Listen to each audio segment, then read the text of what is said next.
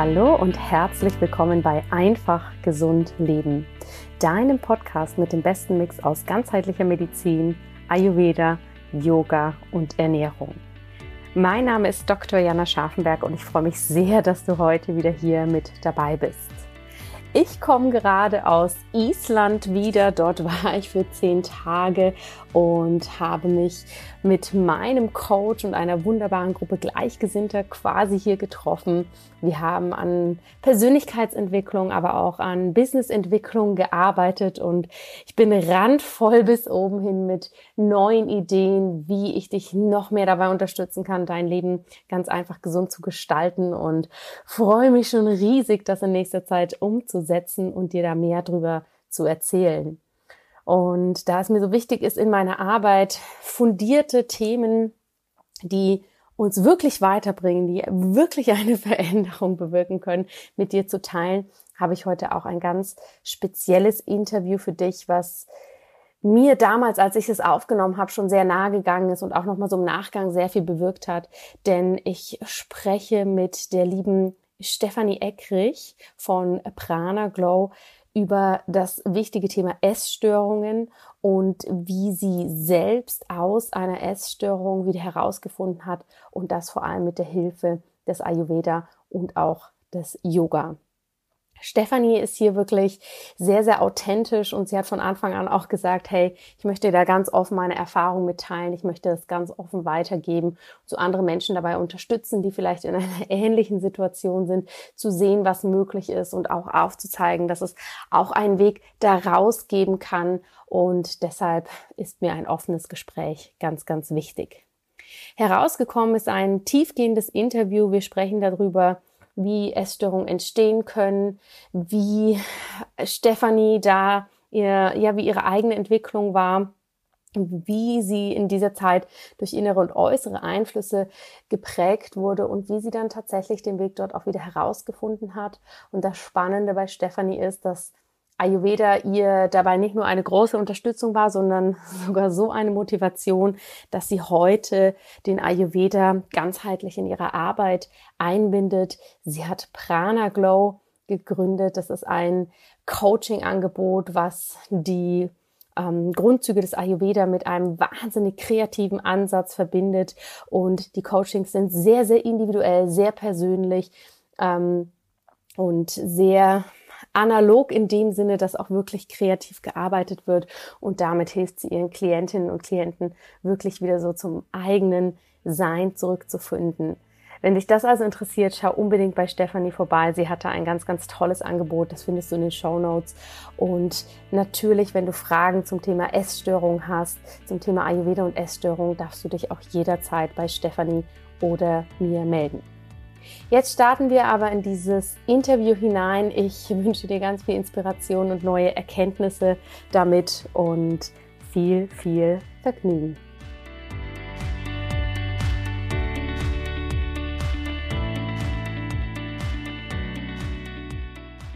Ja, und ich freue mich, dass ich heute so einen spannenden Podcast-Gast hier habe. Und zwar ist das die liebe Stefanie. Liebe Stefanie, Hallo und herzlich willkommen bei Einfach Gesund Leben. Ich freue mich riesig, dass du heute hier bist. Ja, liebe Jana, ich freue mich auch sehr, sehr, dass ich bei dir im Podcast sein darf. Und wenn ich ganz ehrlich bin, dann habe ich mir mal gewünscht, in einem Podcast mal mit dabei zu sein. und anscheinend hast du dann doch meinen Wunsch irgendwie erhört oder vielleicht habe ich es so manifestiert. Ja, und ähm, deswegen freue ich mich, deinen Podcast bereichern zu dürfen und ja, ich glaube, wir dürfen uns über ein spannendes Thema unterhalten. Ja, ja und ja, schön, dass du hier bist und ich hoffe, du ähm, der Podcast trifft deine Erwartungen. Meistens ist es ja in der Umsetzung dann doch nicht ganz so glamourös, wie man sich das vielleicht manchmal vorstellt. Aber ich gebe mein Bestes. Und ich habe dich ja schon ein bisschen im Intro vorgestellt, liebe Stefanie. Aber kannst du dich mhm. vielleicht auch noch mal so in deinen eigenen Worten vorstellen? Wer bist du und was machst du? Ja, ich bin Stefanie, ich bin 35 Jahre jung und wohne in Mittelfranken in der Nähe von Nürnberg, in einem kleinen Ort in Schwabach. Und ja, ich, es gibt eigentlich ganz, ganz, ganz viel zu erzählen. Also ich bin ein sehr kreativer, bunter Mensch, der wahnsinnig viele Interessen hat. Und genau das hat mich eigentlich auch so zu dem geführt, wo ich jetzt heute sitze, so einfach auch mein Lebensweg, der mich schon über viele Stationen geführt hat, ähm, mit Beginn meiner Ausbildung damals im Krankenhaus als Gesundheits- und Krankenpflegerin. Da habe ich dann sehr viele Jahre gearbeitet, 16 Jahre und bin dann aber aus meinem Beruf raus, arbeite jetzt im Moment in einem Café in Nürnberg, unterrichte Yoga, baue mir gerade mein eigenes Business auf und ja, gehe eben so die Schritte, ich würde sagen auch irgendwo so ein Stück weit mein Herzensweg, der mhm. nicht immer einfach ist und wo sich auch immer wieder mein Kopf einschaltet, wo ich aber jetzt auch durchs Ayurveda gemerkt habe, das ist eben auch ein Teil, dass ich auch mehr in das Ayurveda ähm, Lifestyle Coaching gehen möchte, weil es mir selber auf meinem Weg eben auch geholfen hat, einfach auch gerade durch die Ausbildung, die ich bei dir jetzt das letzte Jahr genießen durfte, da einfach einen Ansatz zu haben und zu sagen, ja, versuch wirklich alle Elemente, alle Doshas, die in uns sind, miteinander zu kombinieren. Kopf, Bauch, Verstand, Herz, Seele, das, was in einem ist und, und einfach dann ja, seinen Weg zu gehen. Genau. Ja, das hast du sehr, sehr schön gesagt. Und da werden wir sicher auch noch auf ganz viele Aspekte im Detail eingehen. Ja hast ja gerade auch erwähnt, wir kennen uns jetzt schon eine Weile, also ein. Jahr, weil Stefanie eben bei mir die Ayurveda Lifestyle Coaching Ausbildung gemacht hat. Und ich fand das auch in dem Jahr sehr spannend, zum einen die Entwicklung bei dir zu sehen, Stefanie, wie du den Ayurveda nicht nur für dich selbst, aber auch für deine Berufung, dein Business, was du uns ja später auch noch erzählen wirst, ähm, genommen hast und für dich angepasst hast und umsetzt, sondern auch natürlich mit der Lebensgeschichte, die du mitbringst, dass du auch da ähm, rückwirkend, aber natürlich auch damals viel vom Ayurveda schon für dich ähm, hast nutzen können oder auch wertschätzen können. Und wir haben uns ja heute ein Thema rausgesucht, was wahrscheinlich sehr, sehr viele Menschen betrifft, was ein sehr spannendes ist und was trotzdem, finde ich, in der Gesellschaft häufig noch sehr klein gehalten wird. Und deshalb bin ich auch so äh, dankbar, dass du da nicht nur in der Ausbildung bisher, sondern auch hier im Podcast gesagt hast, ja klar spreche ich darüber, das ist unglaublich wichtig. Mhm. Und zwar hatte ich ja ja, lange, lange Jahre ähm, eine Essstörung begleitet, die du dann unter anderem mit Hilfe des Ayurveda hast für dich ähm, ich sag mal, in Anführungsstrichen in den Griff bekommen können. Und wir steigen da wirklich gleich in dieses Thema ein, denn darüber wird sich sehr, sehr viel wahrscheinlich noch an Fragen ergeben. Und erzähl doch mal, wie war denn so dein Weg? Wie hat sich das entwickelt, dass das für dich in die Richtung ging, dass Essen, ich sag mal, plötzlich ein schwieriges Thema wurde? Mhm. Ja, also ich habe ähm, eine Therapie gemacht, auch für ähm, ja, über fünf Jahre ähm, äh, ambulant und auch eine dreieinhalbmonatige stationäre Therapie. Und da habe ich natürlich sehr viel, also gerade in der ambulanten Therapie, sehr viel aufarbeiten können. Ich glaube, die Grundzüge liegen schon wirklich so in meiner Kindheit zurück, mhm. wo ich, also wenn ich jetzt so daran denke, wie mich meine Mama auch oft beschrieben hat oder ich selber noch die Erinnerung war, dass ich wirklich immer jemand war, 120-prozentig schon als Kind und wirklich so dieses, ähm, es muss immer alles ordentlich sein und aufgeräumt sein. Und wenn da jemand kam und Chaos gemacht hat, das war für mich irgendwie das Schlimmste. Und es war immer so dieser Perfektionismus, dieses Bestreben, immer irgendwie alles zu geben oder auch dadurch auch ein Stück weit auch Aufmerksam, Aufmerksamkeit zu bekommen. Und irgendwann, ich glaube, das war so, da war ich vielleicht 12, 13, also es muss so in der Pubertät gewesen sein, da habe ich mal irgendwann für mich, also auch so aufgrund der ganzen ähm, äußeren Einflüsse und äh, Worte, die man eben so auch mitbekommt und wie Menschen miteinander umgehen, habe ich für mich irgendwann mal so diese Formel aufgestellt, dass eigentlich nur Menschen, die dünn sind und schlank sind und hübsch sind und auf ihr Äußeres achten, irgendwo Erfolg haben. Und ich sage es jetzt mal ganz salopp, also so denke ich mittlerweile nicht mehr, aber damals war eben auch einer so meiner Gedankengänge oder was, was mir auch oft ähm, so transportiert worden ist, dass eben Menschen, die dick sind und nicht auf sich achten, dass die als faul gelten und als nicht gesellschaftsfähig und äh, da hat sich schon so in mir irgendwie manifestiert, okay, du, du musst irgendwie diesem Anspruch und diesem Ideal ähm, entsprechen, um auch irgendwann mal in deinem Leben noch mehr Erfolg zu haben. Und habe mich dann da auch irgendwo schon so ein Stück weit orientiert. Also immer geguckt, dass ich ordentlich angezogen bin. Mhm. Ähm, ich muss aber dazu sagen, dass ich zu der Zeit nie Probleme mit dem Essen hatte. Also als Kind, ich habe alles gegessen. Ich habe einfach auch, das merke ich auch jetzt mittlerweile, einen sehr guten Stoffwechsel. Mhm. Ähm, also der, der funktionierte damals schon gut. Und ich hatte eine Zeit lang, da habe ich in München auch gearbeitet, beruflich, und da bin ich das erste Mal von zu Hause ausgezogen. Und da war es wirklich auch so, ich konnte nicht kochen, ich musste mir das alles damals erst selber beibringen. Ich hatte halt meine Mama, die immer alles für mich gemacht hat und dann das erste Mal zu Hause ausgezogen, im Schichtdienst, im Krankenhaus habe ich da gearbeitet, in einer fremden mhm. Stadt und ich habe mich da, glaube ich, so ungesund ernährt wie eigentlich nie in meinem Leben.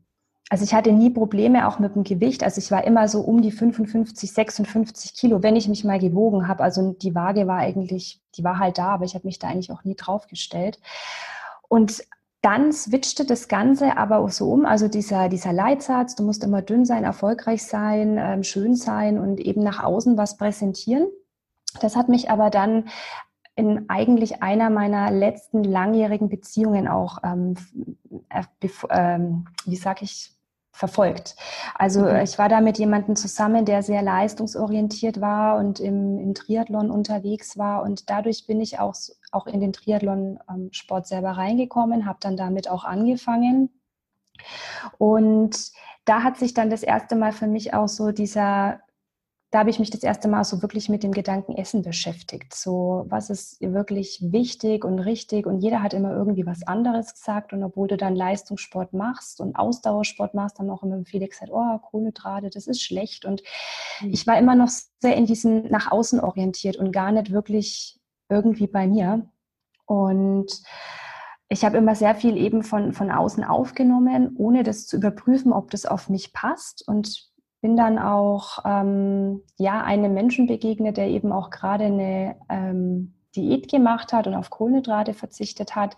Und das hat in dieser Zeit irgendwie total bei mir angedockt. Also das war so im Frühjahr 2013, da war dann auch gerade Fastenzeit und es war so der, der ausschlaggebende Punkt zu sagen, okay, ah, ich verzichte jetzt doch einfach mal auf Süßigkeiten und Kohlenhydrate lasse ich auch mal weg. Das Ganze habe ich dann 40 mhm. Tage gemacht. Da kam mir dann natürlich mein Perfektionismus zugute, weil den konnte ich da voll ausnutzen und habe das voll ausgelebt. Mhm. Und ähm, habe auch gemerkt, also ich habe damals schon gemerkt, dass mir was fehlt und dass es mir auch schwerfällt, darauf zu verzichten. Ich habe es aber geschafft und habe es dann irgendwie weitergemacht. Also mhm. immer mehr auch versucht zu minimieren und habe ja dann damals noch in der Klinik gearbeitet, hatte damals ja auch noch einen sehr unregelmäßigen Rhythmus. Also ich glaube, das spielte bei mir auch eine große Rolle, dieses sehr unregelmäßige Essen, dieses keine pa wirkliche Pause zu machen, Mahlzeiten ausfallen zu lassen. Also es war eh schon alles verschoben.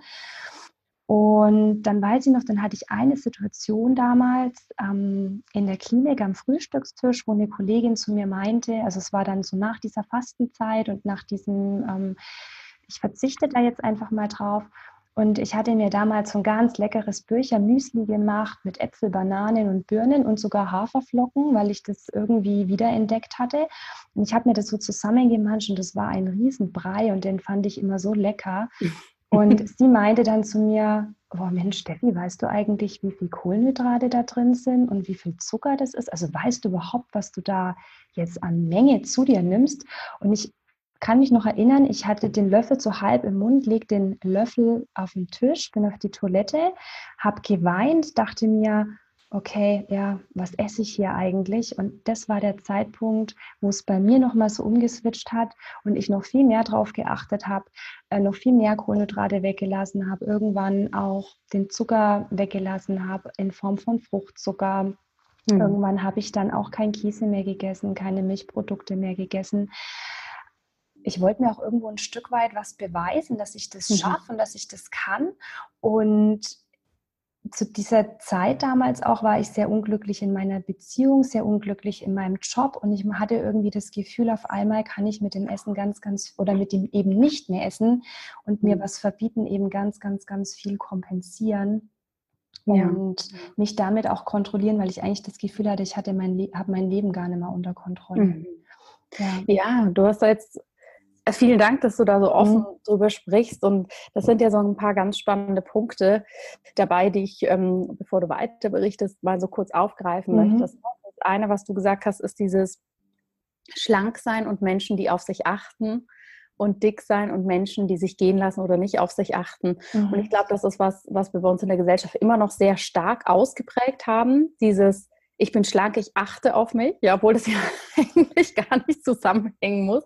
Und das andere, ich habe ein bisschen mehr Gewicht, dass das gleichgesetzt wird mit jemand achtet überhaupt nicht auf sich, lässt sich gehen. Und ja, auch, dass du sagst, ne, dass das in, in der Kindheit ähm, sich ja irgendwo wurzelt, das finde ich auch so einen spannenden und wichtigen Aspekt, denn das ist was, was ich gerade auch mit Kind jetzt selber sehr stark erlebe, ja, wie, wie viel verglichen wird und wie viel auch über die Physis vom Kind gesprochen wird. Ne? Also ähm, wie häufig ich das irgendwo am Spielplatz höre, oh, hast du es gut, deine, deine ist ja so eine zarte und schlanke. Oder na, wenn dann Eltern irgendwie vor ihrem noch nicht mal zweijährigen Kind sagen, oh ja, die hat, die hat ganz schön Speck und solche Sachen, wo ich mir denke, Mensch, wir tragen alle so bei, ja, gerade, ich weiß nicht, ob das mehr auch nochmal mit, mit Frauen und Mädchen zu tun hat, dass da immer noch dieses Bild kursiert, zart, schlank, zerbrechlich, ja, aber das ist mir jetzt vor kurzem auch nochmal so aufgefallen, so Wahnsinn, wie sehr da obwohl die Kinder noch so klein sind, so geurteilt wird, ob das jetzt schlank ist oder nicht. Und ähm, ich finde das ein ganz schwieriges Thema, von dem ich mich auch mal sehr versuche abzugrenzen. Aber es fällt mir einfach mal sehr auf, wie viel da so drüber gesprochen wird und wie viele Kinder in so einem jungen Alter schon eine Bewertung mitbekommen, ja, wie sie vielleicht gerade als Mädchen auszusehen haben. Mhm. Das ist, äh, empfindest du das auch immer noch als sehr großes Thema, was du jetzt natürlich gerade mit der Sensibilisierung, die du für diese ganze ähm, Thematik hast, die dir sehr auffällt, dass das schon sehr früh auch so gesellschaftlich anfängt? Ja, also das fällt mir auch auf und vor allem halt natürlich auch durch diese, durch die Medien, was einfach immer mhm. wieder präsent ist, ähm, gewisse Schönheitsideale, die wieder angepriesen werden. Und ja, was mich immer einfach auch erschreckt, dass es immer mehr auch ähm, in die Altersstufen eben zurückgeht. Also wie du mhm. jetzt erzählst. Ähm, ich meine, ich kann mich jetzt nicht dran erinnern, äh, wenn auf dem Spielplatz vielleicht, als ich klein war, irgendwie irgendjemand einen Kommentar bei einen anderen Menschen gesagt hat. Und dennoch ist es aber so, wer weiß, was, auch wenn du dich als Kind nicht mehr daran erinnern kannst, aber wer weiß, was vielleicht dann trotzdem irgendwo ein Stück weit einfach auch hängen bleibt. Und ähm, ja, und, und, da merke ich auch, da ist das Thema Ayurveda einfach auch ein, ähm, ein, ein für mich so ein Match Gamer oder wie sagt man da? Also so ein, so ein wirklich so ein Aha-Moment, ähm, der eben nichts damit zu tun hat, ist jemand jetzt dünn und schlank oder ist mhm. jemand ähm, korpulenter, der kann genauso gesund mhm. sein. Mhm. Ähm, das hat mir das Ayurveda dann auch nochmal erklärt.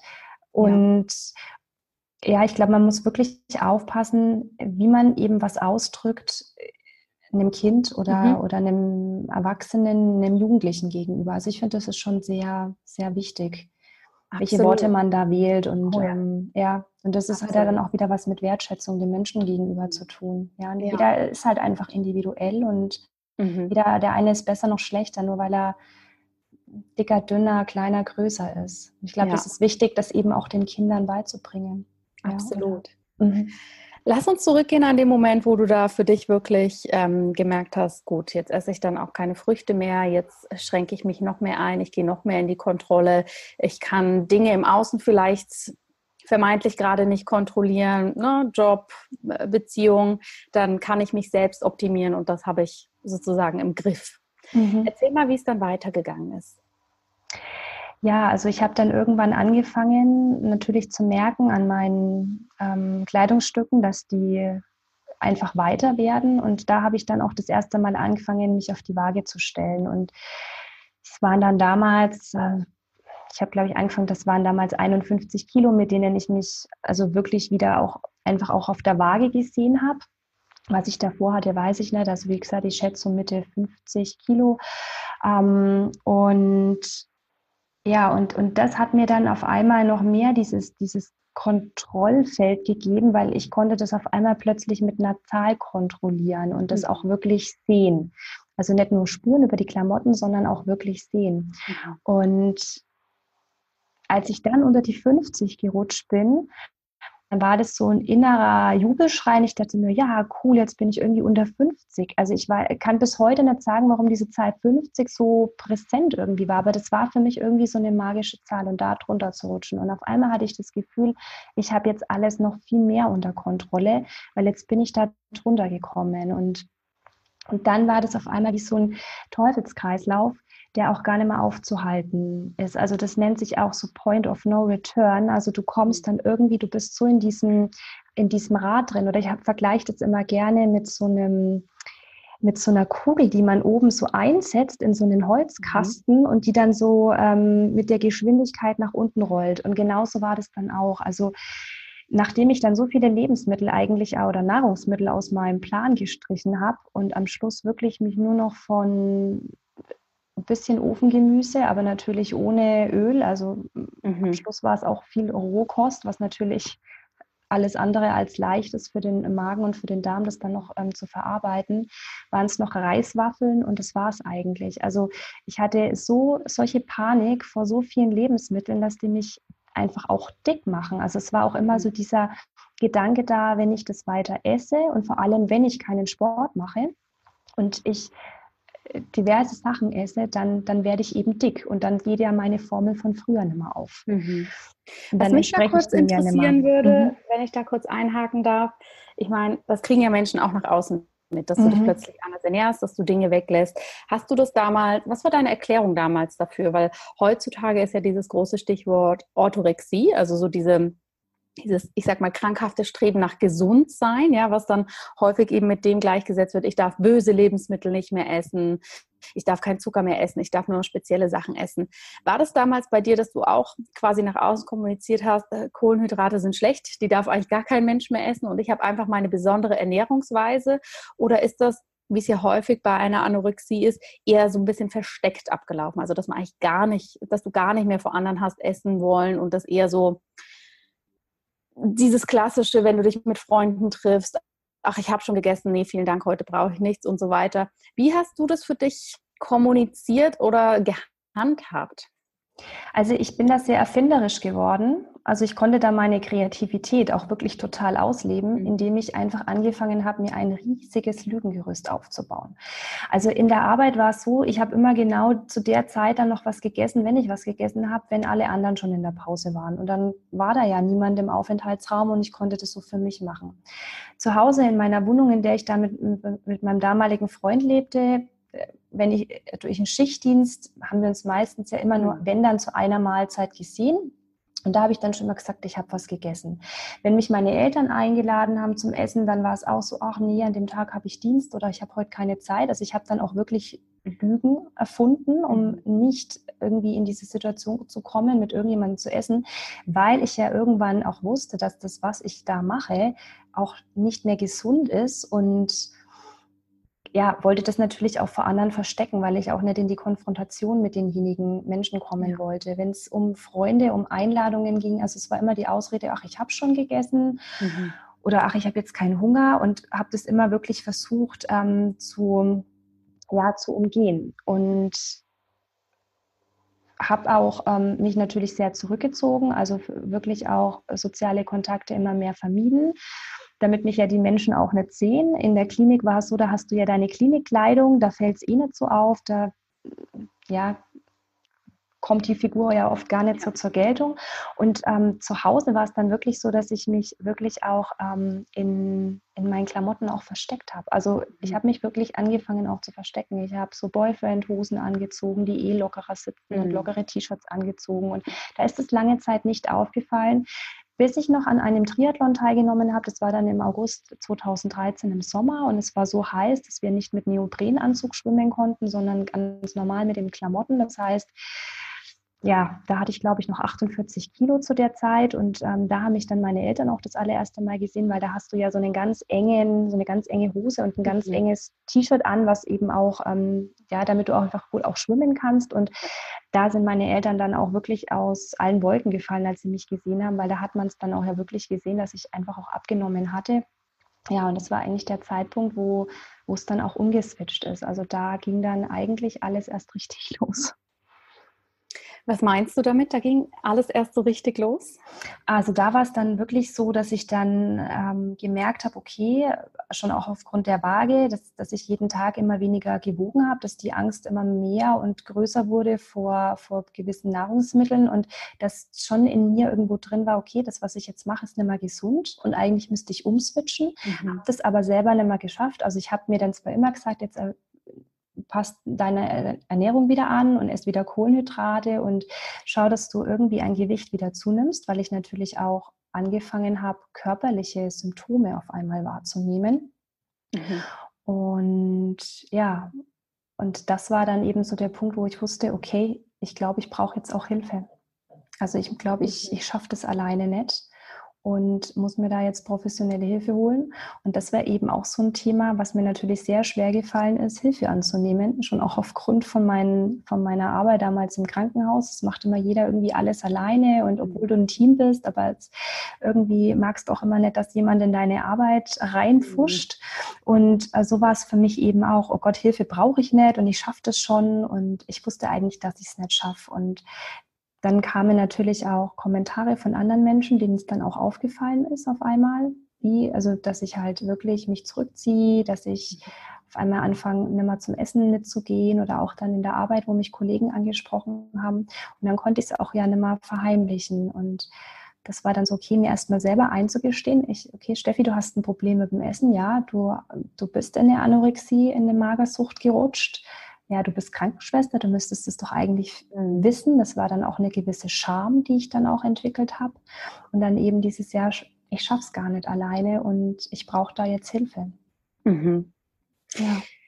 Ja, das ist äh, natürlich sehr spannend, was du da berichtest. Das heißt, bei dir diese Phase, die ja häufig ähm, in der Anorexie auch nochmal sehr ausschlaggebend ist, dieses ich verliere Gewicht und dann kommen die positiven Kommentare von außen. Oh, Steffi, du siehst ja gut aus, hast ein bisschen abgenommen. Mhm toll sieht es aus, die ja dann ganz häufig eben das so psychoemotional noch befeuern, dieses, ah, ja, okay, jetzt kommt die Bestätigung von außen, die war bei dir quasi gar nicht so da, sondern es ging dann eher direkt in die Richtung, weil du eigentlich eh schon immer ein schlanker Mensch warst, so, wow, mhm. Steffi, was ist jetzt hier eigentlich los?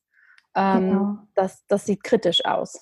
Mhm. Also da kamen dann wirklich Kommentare wie, Mensch, du bist doch, warum, warum stellst du denn deine Ernährung um? Genau, um einfach auch nochmal auf deine, deine Frage von vorhin einzugehen mit der Ernährungsumstellung. Also das war ja was, was ich irgendwie, ich wollte es halt einfach ausprobieren, weil ich es wissen wollte, ob das eben zu mir einfach auch passt. Es gab aber jetzt ja nie den, diesen ausschlaggebenden Punkt, dass ich gesagt habe, ich muss jetzt abnehmen, weil ich jetzt ja. irgendwie Probleme mit meiner Gesundheit habe oder mich, ich sage jetzt mal, aufgrund meines Gewichtes nicht wohlfühle. Das, das war es gar nicht. Nur das kam sogar dieses, dass ich, ich habe mich ja auch immer mehr, je mehr ich abgenommen habe, desto unwohler fühlte ich mich mhm. ja irgendwo innerlich in meinem Körper, weil ich merkte, ich werde immer knochiger, meine Haut wird immer fahler, ähm, meine Augen, die waren zum Schluss total leblos. Ähm, ich habe ja einfach auch angefangen, also ich habe wie bei so kleinen Babys, die dann so Lanugo-Behaarung äh, Lanugo mhm. bekommen.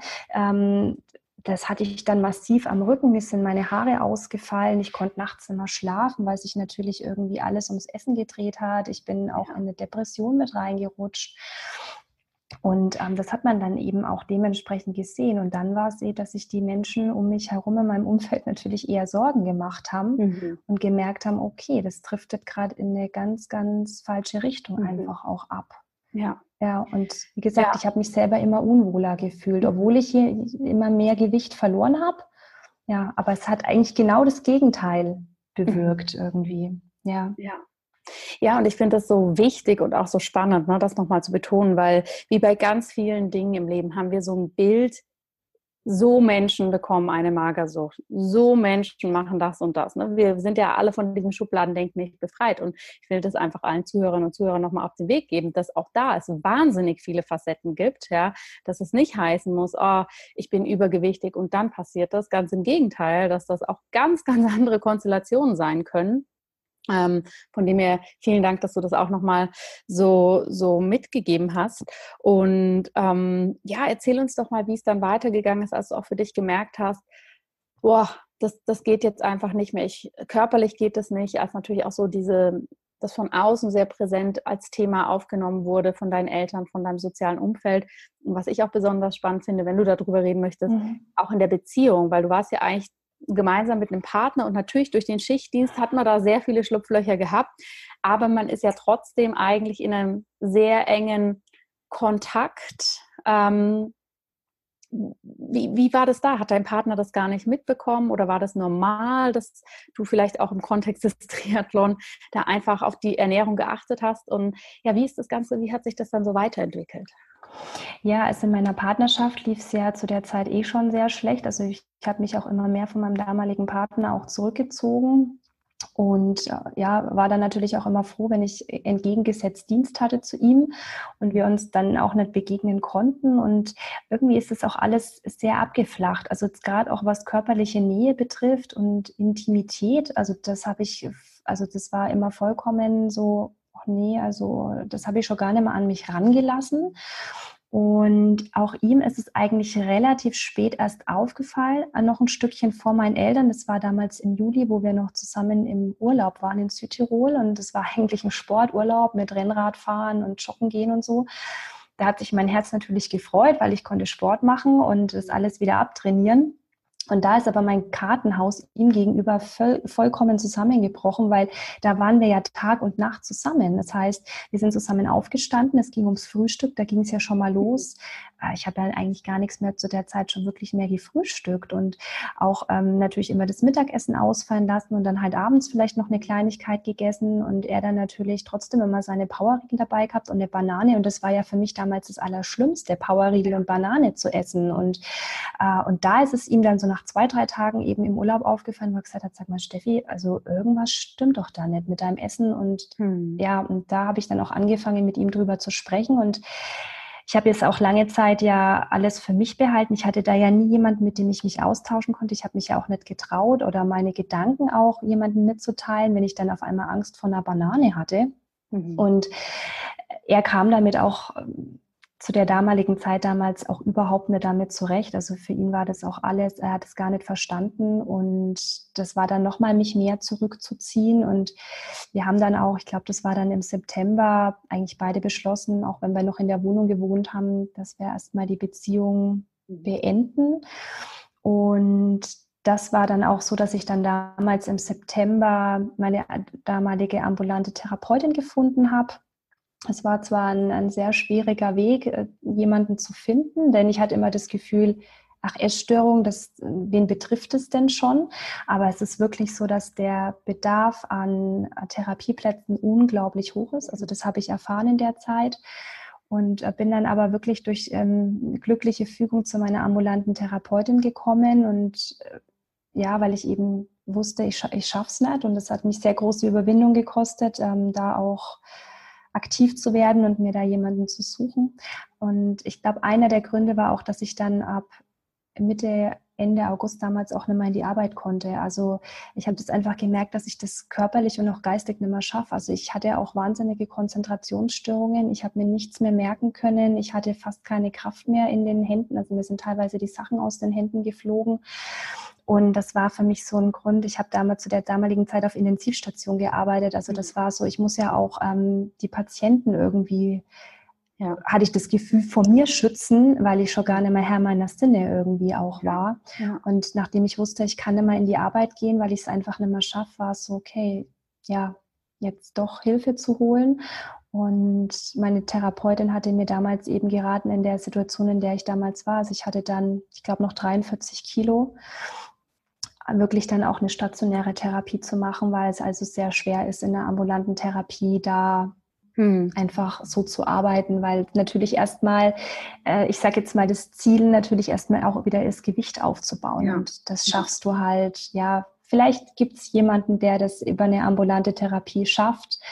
Für mich war es aber eben, okay, ich brauche da eine stationäre ja. Therapie und dann, mhm. ja, habe ich damals im November 2013 bin ich dann für dreieinhalb Monate in eine therapeutische Einrichtung gegangen die sich auch auf ähm, Essstörungen spezialisiert hatte oder das zu der damaligen Zeit eben auch ein Schwerpunkt war und ja, arbeite oder habe jetzt dann eben seitdem daran gearbeitet.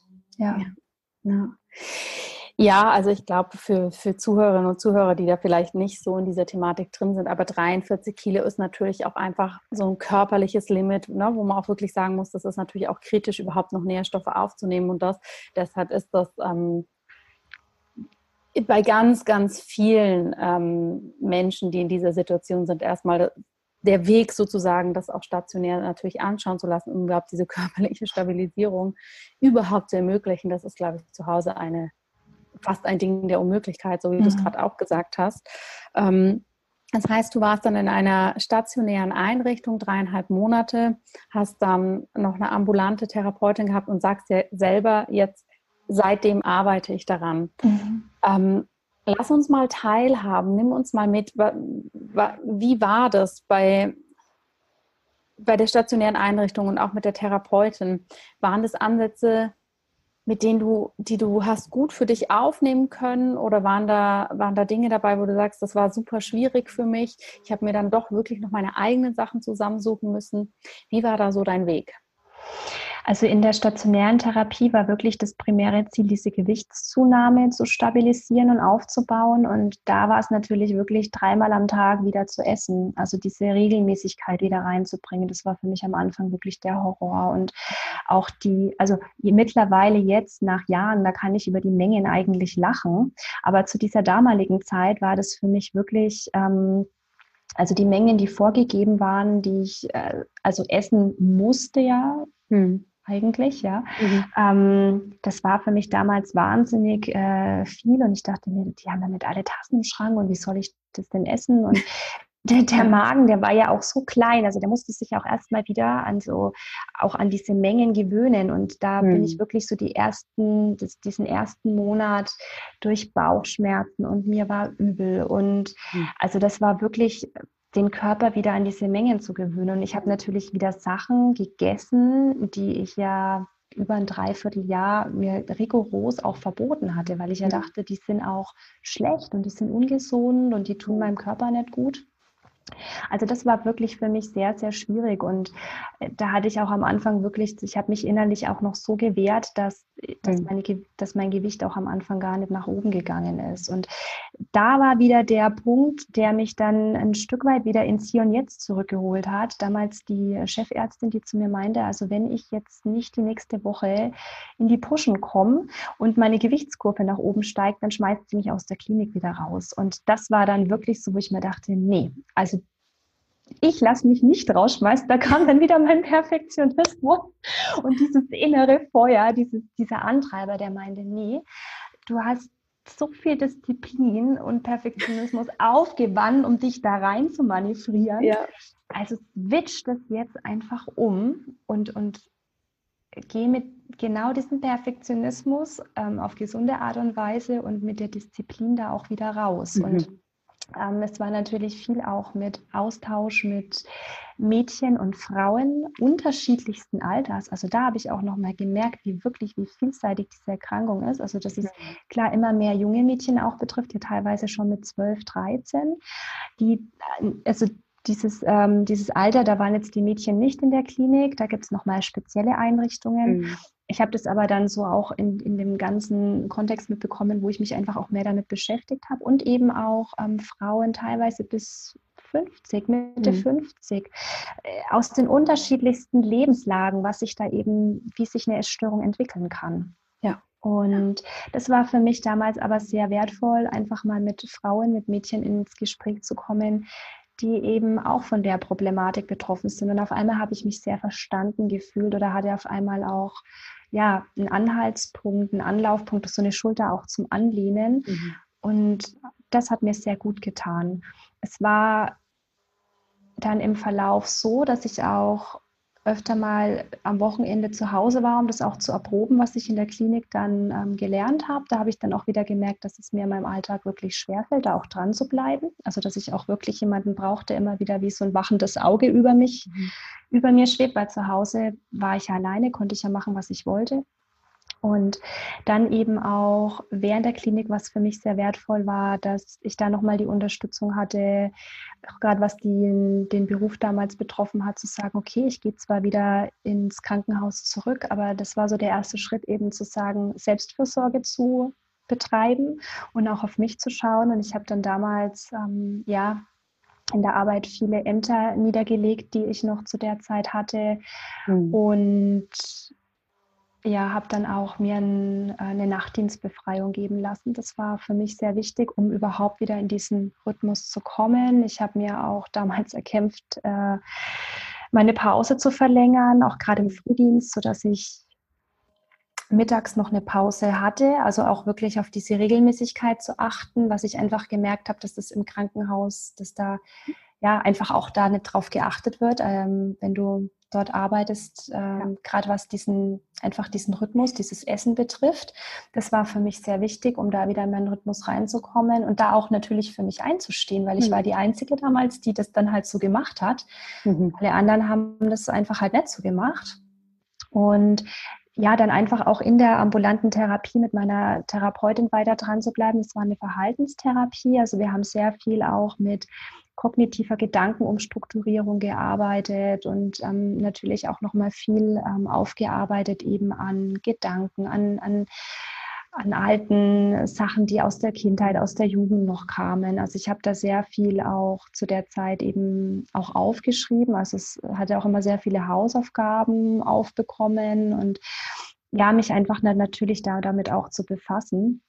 Mhm. Und was dann äh, für mich auch nochmal wirklich dieses, es kann dir jemand nur Tipps mit auf den Weg geben. Das ist auch wie im Ayurveda oder wie im Yoga. Es kann dir jemand sagen, Mensch, probier es mal so und so aus oder äh, das finde ich jetzt äh, ganz gut, ähm, hat bei mir auch funktioniert letztendlich ist es aber immer an einem selber auch die Sachen ja. umzusetzen. Und du kannst die tollste Therapeutin, die tollste Yogalehrerin und den tollsten Mediziner an deiner Seite haben, der mhm. dir die mhm. tollsten Tipps gibt. Die Umsetzung, das bist immer du selber. Und mhm. das ist natürlich wirklich eigentlich, sage ich jetzt mal so, die Kunst, die ich dann auch daraus entwickelt habe, zu sagen, okay, hm, was bekomme ich an Input? Was kann ich für mich umsetzen? Was tut mir gut? Mhm. Auch es auszuprobieren und dann auch dran zu bleiben.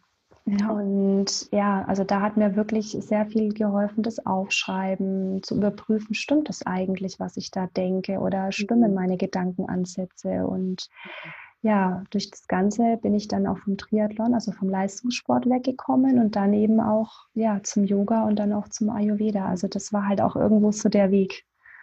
Ja, ja, und das ist ähm, so interessant, ne? dass du, das ist ja auch so richtig, dass du sagst, wir, wir können nur Empfehlungen aussprechen oder annehmen, aber eigentlich, wenn wir es selber umsetzen und für uns implementieren, dann kann das funktionieren oder dann merken wir eben, dass es nicht funktioniert. Und das ist natürlich in so einer Situation, ja, wo wir so, ich sag mal, von, von, von Gedanken oder auch von ja, vielleicht einer Erkrankung im Griff sind, äh, braucht es ja nochmal so viel mehr Kraft, als wenn ich morgens aufstehe und sage, wie kann ich denn heute mein Leben verbessern? Eigentlich ist ja alles schon ganz super. Mhm. Ähm, Deshalb finde ich das wirklich Wahnsinn, dass du diesen Weg da so für dich gegangen bist und auch so diese Erkenntnisse für dich hast. Und du hast gerade gesagt, ähm, du bist dann zum Yoga und zum Ayurveda gekommen und das hat dir geholfen. Erzähl doch mal, wie dir vor allem der Ayurveda oder auch in Kombination mit dem Yoga, was, was waren da so für dich die Aha-Momente oder auch vielleicht, ähm, ich sag mal, Tools aus diesen beiden Philosophien, wo du gesagt hast, boah, okay, das ist jetzt genau das, was ich brauche und das kann mir weiterhelfen. Mhm.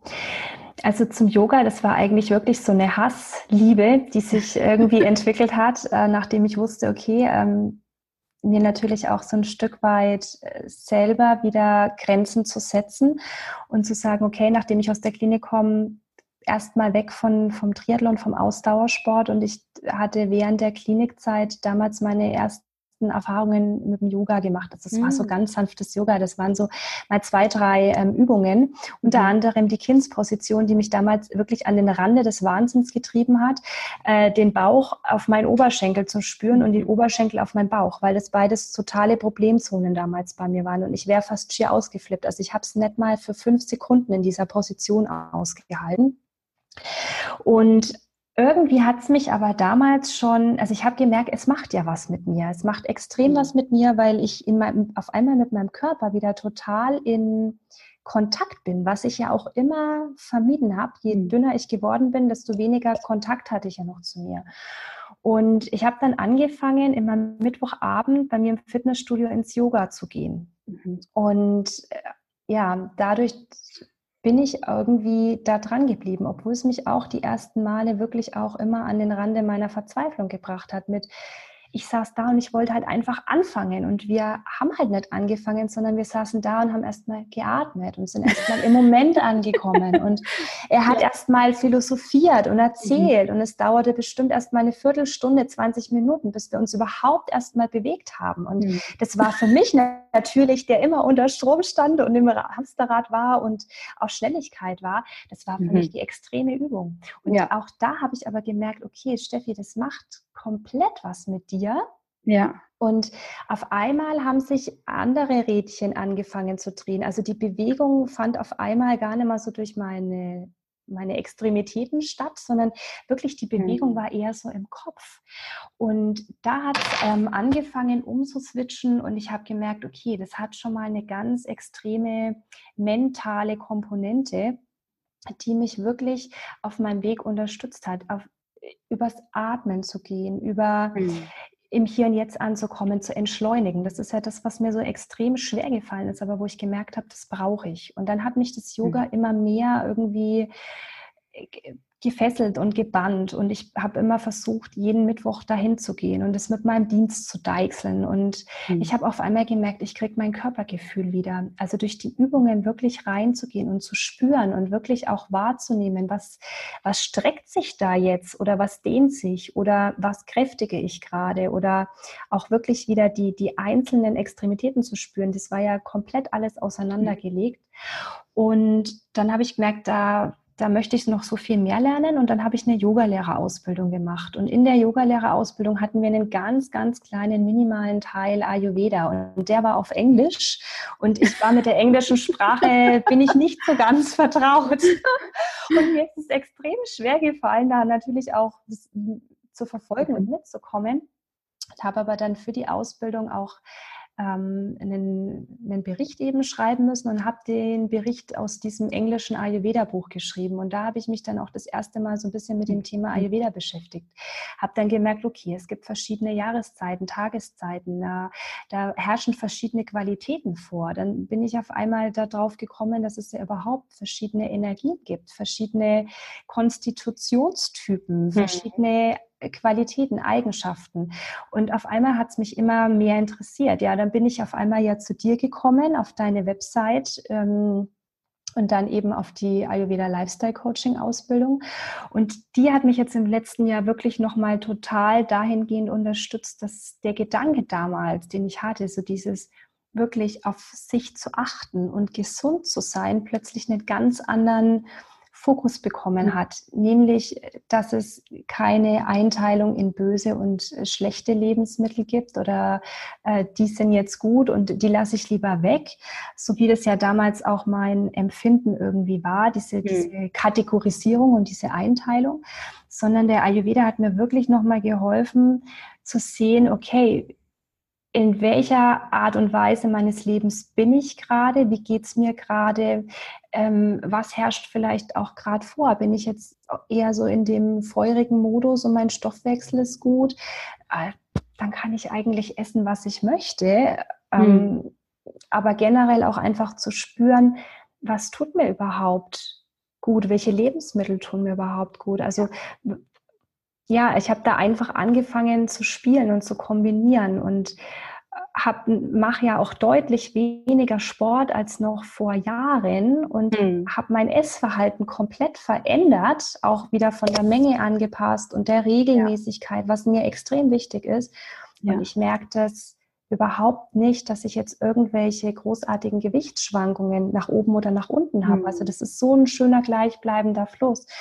Ähm, Wahrscheinlich aber mehr Energie da ist, oder? Natürlich und das ja. auch. Also ja. das ist wirklich so dieses der Ayurveda, der einfach mir auch nochmal dieses Individuelle einfach aufzeigt, zu überprüfen, mhm. was für dich selber passt und eben zu gucken, ja, auch aufgrund jetzt zum Beispiel im Sommer, da merke ich einfach, da habe ich gar nicht so den Bedarf nach Käse oder nach, mhm. ich sag jetzt mal, ich, ich, ich drücke es immer gern mit auch verschleimenden Lebensmitteln aus, jetzt so nach mhm. Joghurt mhm. oder so. Ähm, das ist mir irgendwie dann alles zu, zu, zu, zu ja, wie soll ich sagen, zu, zu schleimig irgendwie. Also mhm. mhm. das, das merke ich einfach auch oder ja, aufgrund auch jetzt im Sommer darauf zu achten, auch mal lauwarm zu essen, anstatt dieses wirklich extrem in dieses Kalte, ja. in dieses Kühle zu gehen. Und ja. wenn ich einen Salat esse, dann lieber mal mittags, weil da eben einfach die Verdauung am, am, ja. am stärksten ist und den Salat nicht abends zu essen, mehr auf Suppen und solche Sachen zurückzugreifen. Mhm. Ja. Und da einfach auch diese bunte Vielfältigkeit wieder einzuladen und zu sagen, hey, es gibt so viel, was du ausprobieren kannst verbiet's dir doch nicht, genieß es doch einfach und ja. Ja, ja und das ähm, ist ja auch so was Grundlegendes eigentlich im Ayurveda. Ne? Probier es aus, genieß es, schau, mhm. was für dich stimmt. Und ich sehe das aber manchmal auch so, ähm, wenn es um Ayurveda geht, bei uns in der westlichen Welt auch so ein bisschen kritisch, weil natürlich gibt es im Ayurveda, im ganz traditionellen Ayurveda, Lebensmitteltabellen. Wenn du der Typ bist, solltest du das essen. Wenn du der Typ bist, solltest du mhm. jenes essen. Und was ich aber dabei so schade finde, ist, dass in der westlichen Welt das so instrumentalisiert wird, ja, dass mhm. einfach kategorisch gesagt wird oder manche Menschen das so auslegen, sagen wir es mal so, du darfst nur das essen und du darfst das nicht essen, was ja im Ayurveda eigentlich im ursprünglich gar nicht so gehandhabt wurde, sondern eher, hey, schau mal, in der Pitta-Zeit haben wir mehr das oder ne, wenn du mehr zu Feuer neigst, damit kannst du das kühlen, probier es aus, aber nicht, hier ist deine Liste, die 20 Lebensmittel und die anderen nicht. Ja? Mhm. Und das finde ich manchmal so, so spannend, weil ich glaube, wir sind eine sehr verkopfte, eine sehr perfektionistische Gesellschaft, die sich auch sehr gerne an solchen äh, Statuten festhält. Ja? Mhm. ja. Und ähm, wir haben das natürlich in der Ausbildung ja auch angeschaut. Hey, schaut mal, es gibt diese Listen. Aber, und da hast du ja, wenn ich das ähm, wiedergeben darf, damals auch gesagt, hey, na, das ist was, was, was ganz schön einfach dich triggert, einfach weil es natürlich sehr von aus deiner eigenen Geschichte herauskommt, oh, das erlaube ich mir, das erlaube ich mir nicht.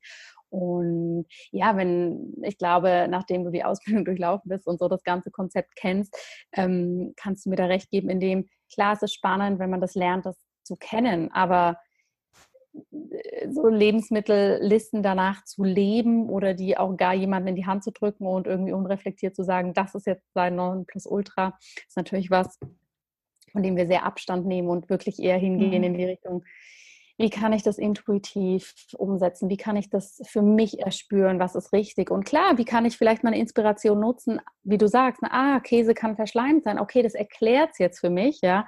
Aber eher natürlich den Impuls von innen heraus kreieren. Ja. Und das ist was ganz, ganz Wichtiges, was meines Erachtens, und da bin ich gespannt, was du dazu sagst, meines Erachtens wird das häufig ähm, sehr unglücklich eingesetzt, sagen wir mal so, die ayurvedische mhm. Ernährung. Ja, also das Ernährungsmodul in deiner Ausbildung, das hat mich auch wirklich ein bisschen an, ähm, an, an frühere Zeiten auch erinnert. Eben so, okay, also bist du jetzt eher Vata, Pitta, Kapha. Was sind jetzt Lebensmittel, die auf dich passen? Was sind Lebensmittel, auf die du ja die du ja eher vermeiden sollst. Also es geht ja auch mhm. eher gar nicht drauf, esst es nie wieder, sondern lass es doch mal weg, vermeid es doch mal und schau doch einfach mal, was passiert. Und da kann ich jetzt aber für mich einfach sagen, dass ich mich auch gar nicht mal kategorisieren lassen möchte und mhm. dass ich immer auch merke, dass ich so eine Komposition aus irgendwie allen drei Doshas bin. Also ich habe jetzt schon das Gefühl, dass bei mir ganz extrem oft das Vata-Dosha vorherrscht, also gerade jetzt auch so im Bereich meines ja, Verkopftseins und so. Und dennoch bin ich aber, ich erkenne mich in allem wieder. Und mhm. wenn ich nach dem gehe, dann kann ich mich ja in jede ähm, Schublade stecken. Und was, äh, und dann wird es für mich noch schwieriger, ja, auf was soll ich denn jetzt verzichten oder was soll ich denn jetzt vermeiden? Und dann gehe ich gar nicht mehr nach diesen Listen, sondern ich gehe wirklich immer wieder Tag für Tag und ja. spüre da Tag für Tag rein, ähm, auf was habe ich jetzt Hunger? Wann möchte ich was essen? Also ich brauche immer noch diese mhm. Regelmäßigkeit, das merke ich auch, das tut mir gut. Da werde ich dann äh, ist ja auch wieder so eine Pitta-Eigenschaft, wenn dann mal eine, eine, ähm, eine Mahlzeit irgendwie ausfällt, das merke ich dann, werde ich dann schon wieder hibbelig. Ja, so jetzt werde ich zur Diva, weil ich jetzt mal Snickers nicht kriege, so auf die Art. Aber ähm, also das merke ich, da brauche ich diese Regelmäßigkeit. Mhm. Aber ich versuche immer mehr zu diesem äh, Natürlichen zurückzugehen und immer mehr ja. auf diese Intuition und klar, es, es gibt Sachen, die esse ich total gerne und, und die, die liebe ich und mhm. kommen wirklich auch regelmäßig vor. Aber dann zu sagen, ja, okay, es darf auch mal wieder eine Pizza ja. sein oder ähm, jetzt, jetzt gönn dir auch mal wieder ein Stück Kuchen. Und mhm. auch wenn ich gerade im Moment schon sehr auch in dieses ähm, schon das Vegetarische auch gern mag und auch teilweise das Vegane ausprobiere, aber auch zu sagen, okay, wenn jetzt in dem Kuchen ein Ei drin ist, ja mein Gott, dann ist da halt mhm. einfach eins drin, weil ich in dem Moment diesen Genuss drauf habe und ja. diese, diese, Lust drauf habe. Und ja. dann ist mir das total egal, ob da jetzt auf der Liste steht, ich soll jetzt bitte keine Eier essen, ähm, sondern dann mache ich es einfach. Ja, und dann genau. ist es dieses, ich verbinde diese alte Kunst des Ayurvedas, aber trotzdem mit dem heutigen Lifestyle und versuche mir da ja. einfach meine Kombination draus zu ziehen, weil wir leben ja nicht mehr in der Zeit von genau. damals. Ja die Zeit von damals wusste noch gar nicht, wie sich das alles entwickelt und mhm. nicht wieder strikt, wie auch damals in der Essstörung strikt nach Plänen mhm. und nach, ähm, nach Regeln zu leben, mhm. sondern zu sagen, okay, da gibt mir der Ayurveda so viel Inspiration vor mhm. und was passt denn eigentlich auf mich? Und ich glaube, das ja. ist oft so das Schwierige, dann da einen, einen Überblick zu bekommen, Mhm. Und zu sagen, ja, okay, aber der sagt doch das so und so, da muss ja, ich das genau. so machen. Und zu sagen, ja, probier es aus, aber schau doch trotzdem, ob es ja. für dich passt oder nicht. Ja. ja. Ja, vor allem das Spannende ist ja, wenn wir nochmal kurz bei diesen Tabellen bleiben und den Listen, wenn wir uns mal überlegen, wie sind die denn entstanden? Die sind natürlich auch intuitiv und durchs Ausprobieren entstanden und irgendwann war wahrscheinlich vor Jahrtausenden von Jahren so, lass uns das mal so ein bisschen dokumentieren, damit wir einfach so ein bisschen Übersicht haben mhm. und ne, unsere Gesellschaft die sehr weit von der Intuition weg ist, sehr im Kopf, nimmt das und ja, okay, das sind jetzt offensichtlich die Regeln, dann machen wir das halt so. Ist natürlich spannend, die Entwicklung und deshalb finde ich es so schön, dass du auch sagst, ne, dieses Intuitive und ich gucke einfach, was für mich passiert. Und ich sehe das bei ganz, ganz vielen Klienten, die noch nie was von dieser Liste gehört haben, dass die intuitiv für sich mhm. sehr viel da umsetzen und das auch völlig in Ordnung ist, wenn da mal was nicht umgesetzt wird. Ne? Ähm, von dem her, ja, ja, ganz spannend. Ja, auch ich habe noch so streng zu, zu sich einfach ja, auch zu sein. Ja, das ist auch ganz, ganz wichtig. Absolut. Ja. ja. Wie hast du denn das Gefühl, als letzte Frage zu, zu deiner Vergangenheit, bevor wir nochmal ein bisschen schauen, was du, wie du jetzt den Ayurveda mhm. sozusagen nicht nur in deinem Leben, sondern auch in deinem Beruf lebst. Begleitet dich die Essstörung jetzt im Alltag noch? In dem sie präsent ist oder in dem die Vergangenheit präsent ist? Oder ist das etwas, was du für dich, ist das ein Kapitel, was du für dich, ein Buch, was du zugeschlagen hast, sagen wir es mal so? Ja, also ich würde sagen, dass es mich in ganz, ganz geringen Fällen manchmal noch begleitet. Aber ich, also das ist einfach auch meine Erklärung so für mich. Das ist einfach eine Sucht und eine Suchterkrankung. Das ist, ich glaube, es bleibt immer ein ganz, ganz kleines Restrisiko, wo manchmal schon immer wieder noch obwohl jetzt sehr, sehr selten, trotzdem nochmal so Gedankengänge aufploppen. Mhm. Also ich kann zum Beispiel ein Beispiel geben am, am Sonntag. Ähm, es war ein wunderschöner Tag, die Sonne schien, der Himmel war blau, es war super toll und ich war im, ähm, ich war im Sport und habe trainiert und dann auf einmal bin ich raus und ich hatte so einen richtigen Hunger, also so einen richtigen Genusshunger auf irgendwie ein Stück Kuchen. Und ich bin zum Bäcker und dann habe ich mir eine Nussschnecke gekauft. Und ich habe diese, ich habe die Nussschnecke gegessen und dann auf einmal, zack, fünf Minuten später, kam auf einmal wieder so ein alter Gedankenblitz um die Ecke geschossen. Mensch, jetzt hast du Sport gemacht und jetzt hast du die Nussschnecke gegessen. Ich weiß nicht, woher das kam, der mhm. war auf einmal da. Also das war wirklich so ein typischer uralter Essstörungsgedanke. Mhm. Und ich habe dann versucht, wirklich zu atmen und zu sagen oder mich innerlich einfach auch nicht zu beruhigen, aber einfach zu sagen, Steffi, das war okay, du, du hattest mhm. so eine Lust da drauf, du hast dir das gegönnt, das war mhm. vollkommen okay. Und ich hatte dann auch noch einen total schönen Nachmittag und ähm, Zeit mit tollen Menschen verbracht und trotzdem hing dieser Gedanke irgendwie den ganzen Abend noch so ein bisschen nach, wo, ich, mir, wo ich wieder gemerkt habe, okay, manchmal sind sie, schleichen sie dann doch noch mal so um die Ecke, aber ich weiß einfach mittlerweile, wie ich da damit umzugehen mhm. habe. Also das wäre jetzt einfach okay, ich hätte dann auf alles andere wieder verzichtet, so wie früher, nichts mehr gegessen oder mhm. ich wäre schon gar nicht erst ähm, nachmittags noch mit den anderen mitgegangen und hätte mir einen schönen Nachmittag gemacht, sondern hätte mhm. mich wieder in mein Loch verkrochen. Und da habe ich, da merke ich dann, wie weit ich eigentlich gekommen mhm. bin und wie ich sage, okay, der Gedanke ploppt auf, ich nehme ihn ja. wahr als er stimmt der überhaupt oder das ist so ein alter Essstörungsgedanke und versuche aber dann diese Möglichkeit zu nutzen, indem ich eben sage, ich gehe übers Atmen, ich gehe über, stimmt der Gedanke, ich, ich spüre nochmal in mich rein und um dann eben zu gucken, ja, jetzt lass den Moment einfach mhm. sein und, und dann es weiter. Und mhm. solche Momente habe ich aber mittlerweile wirklich sehr, sehr selten. Okay. Und mhm. ja, weiß, wie gesagt, wie ich mittlerweile damit umgehen kann. Und ja, das, das unterstützt mich dann sehr. Ja. ja. Ja, spannend. Ja, vielen Dank, dass du so viel über deine persönliche Geschichte geteilt hast und auch was dir da geholfen hat, wie Yoga und Ayurveda da ein Stück ähm, dich äh, nicht nur auf dem Weg begleitet haben, sondern ein Stück deines Lebens geworden sind. Und du hast dich ja entschlossen, eben Ayurveda und Yoga auch zu deinem Beruf zu machen und mhm. zu deiner Berufung, zu deinem Herzensbusiness. Lass uns doch mal daran teilhaben, wenn Menschen jetzt hier zuhören und sagen, oh, das finde ich sehr spannend, was äh, Steffi da erzählt. Was bietest du heute an und wo können die Menschen dich auch finden? Ja, also ich bin gerade dabei, mir mein eigenes kleines Business auch aufzubauen. Ähm, habe jetzt seit Anfang Juli meine Website gestartet. Also da findet man mich unter www.pranaglow.de. Und da möchte ich eigentlich genau das, was, über was wir uns jetzt auch unterhalten haben, also das, was ich eigentlich erlebt habe, auch mitgeben. Und für mich ist es einfach so, was sich für mich in den, in den letzten Jahren daraus auch entwickelt hat, so wirklich dieses, dieses innere Leuchten, was wir alles haben, so diese wirklich diese Lebensenergie wieder zum Strahlen zu bringen, weil die war mir ja auch ein Stück weit einfach abhanden gekommen und ähm, ja, es ist mir einfach so das Anliegen, gerade mich auch an, ich sage jetzt mal Frauen oder auch an, ich sage jetzt mal junge Frauen, an Frauen zu wenden, die einfach auch sagen, ja, ich habe damit ein Thema, gerade wenn es um das Thema Schönheitsideale geht, um das Thema Aussehen, Figur, vielleicht auch so in Kombination mit, mit dem Thema, dass vielleicht auch eine Essstörung da ist.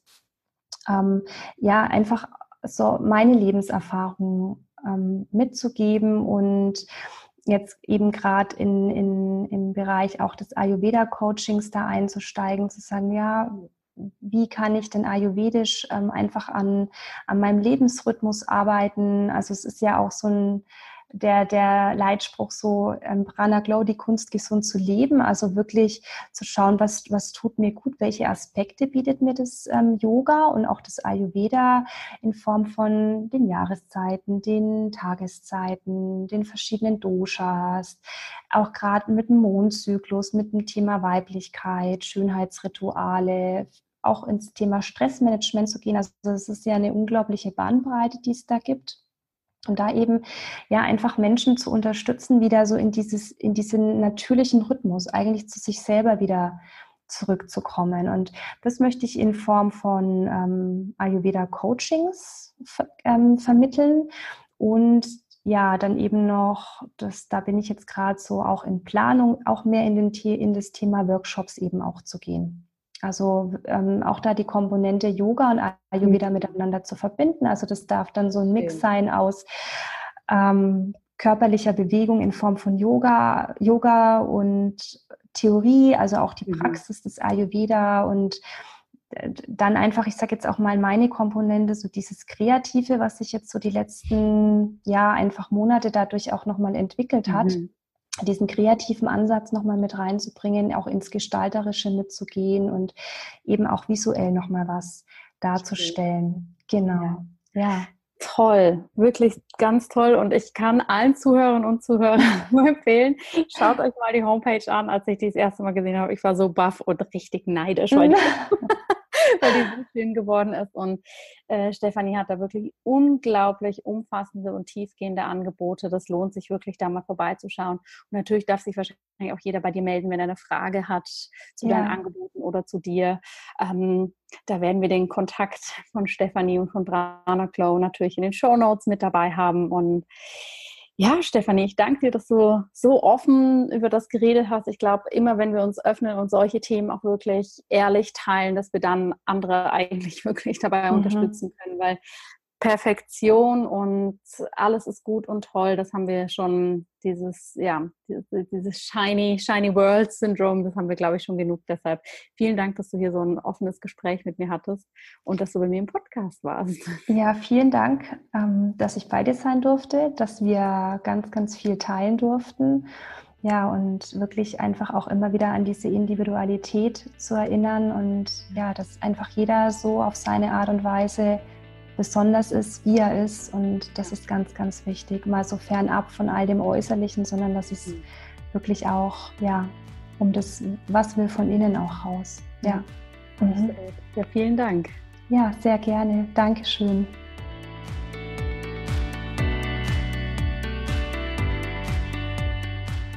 Ich hoffe, liebe Zuhörerinnen, liebe Zuhörer, dass dieses Interview spannend für dich war, dass du hier vieles hast daraus mitnehmen können. Und ja, dass es dir einfach eine Unterstützung dabei ist, wirklich ganz authentisch in deine Gesundheit zu kommen, wirklich hinzuschauen, was sind die Themen, die dich beschäftigen und wegzukommen von diesem Perfektionismus, wie uns das vielleicht manchmal draußen vorgelebt wird, wie denn ein gesundes Leben sein sollte, hin zu dem, was für dich wichtig ist. Du hast es im Interview erfahren. Stephanie findest du unter Prana Glow. Sie hat ganz einzigartige Coaching-Pakete entwickelt. Tritt unbedingt mit ihr in Kontakt, wenn das spannend für dich ist. Und du hast natürlich auch mitbekommen, dass Stephanie die Ayurveda-Ausbildung bei mir gemacht hat. Da haben wir auch ein wenig drüber gesprochen. Und wenn du dieses Interview jetzt zum Erscheinungsdatum, also Anfang September gehört hast, dann hast du jetzt noch genau drei Wochen Zeit, dich für die neue Ayurveda Lifestyle Coaching Ausbildung anzumelden, denn diese startet am 1. Oktober. Wir sind fast voll, wir haben wirklich nur noch ein paar letzte Restplätze und schau mal in die Show Notes, da habe ich dir alles verlinkt. Die Ausbildung kannst du nur beginnen, wenn du vorher ein persönliches Beratungsgespräch mit meinem Team und mir durchgeführt hast, damit wir auch einfach wirklich schauen können, ob die Ausbildung genau das Richtige für dich ist, dass es das ist, was du dir wünschst und suchst. Und deshalb, wenn du da vielleicht schon länger überlegst, zögere nichts, buch dein kostenloses und unverbindliches Gespräch, schnupper da mal rein, lass dir all deine Fragen im Beratungsgespräch beantworten. Und ja, wenn es dann für beide Seiten stimmt, dann liegt ein spannendes gemeinsames ayurvedisches Jahr vor uns. Wenn du sonst irgendwelche Fragen hast oder wir dir irgendetwas Gutes tun können, dann melde dich jederzeit bei meinem Team und mir. Und ich wünsche dir jetzt erstmal eine wunderbare Woche und bis ganz bald.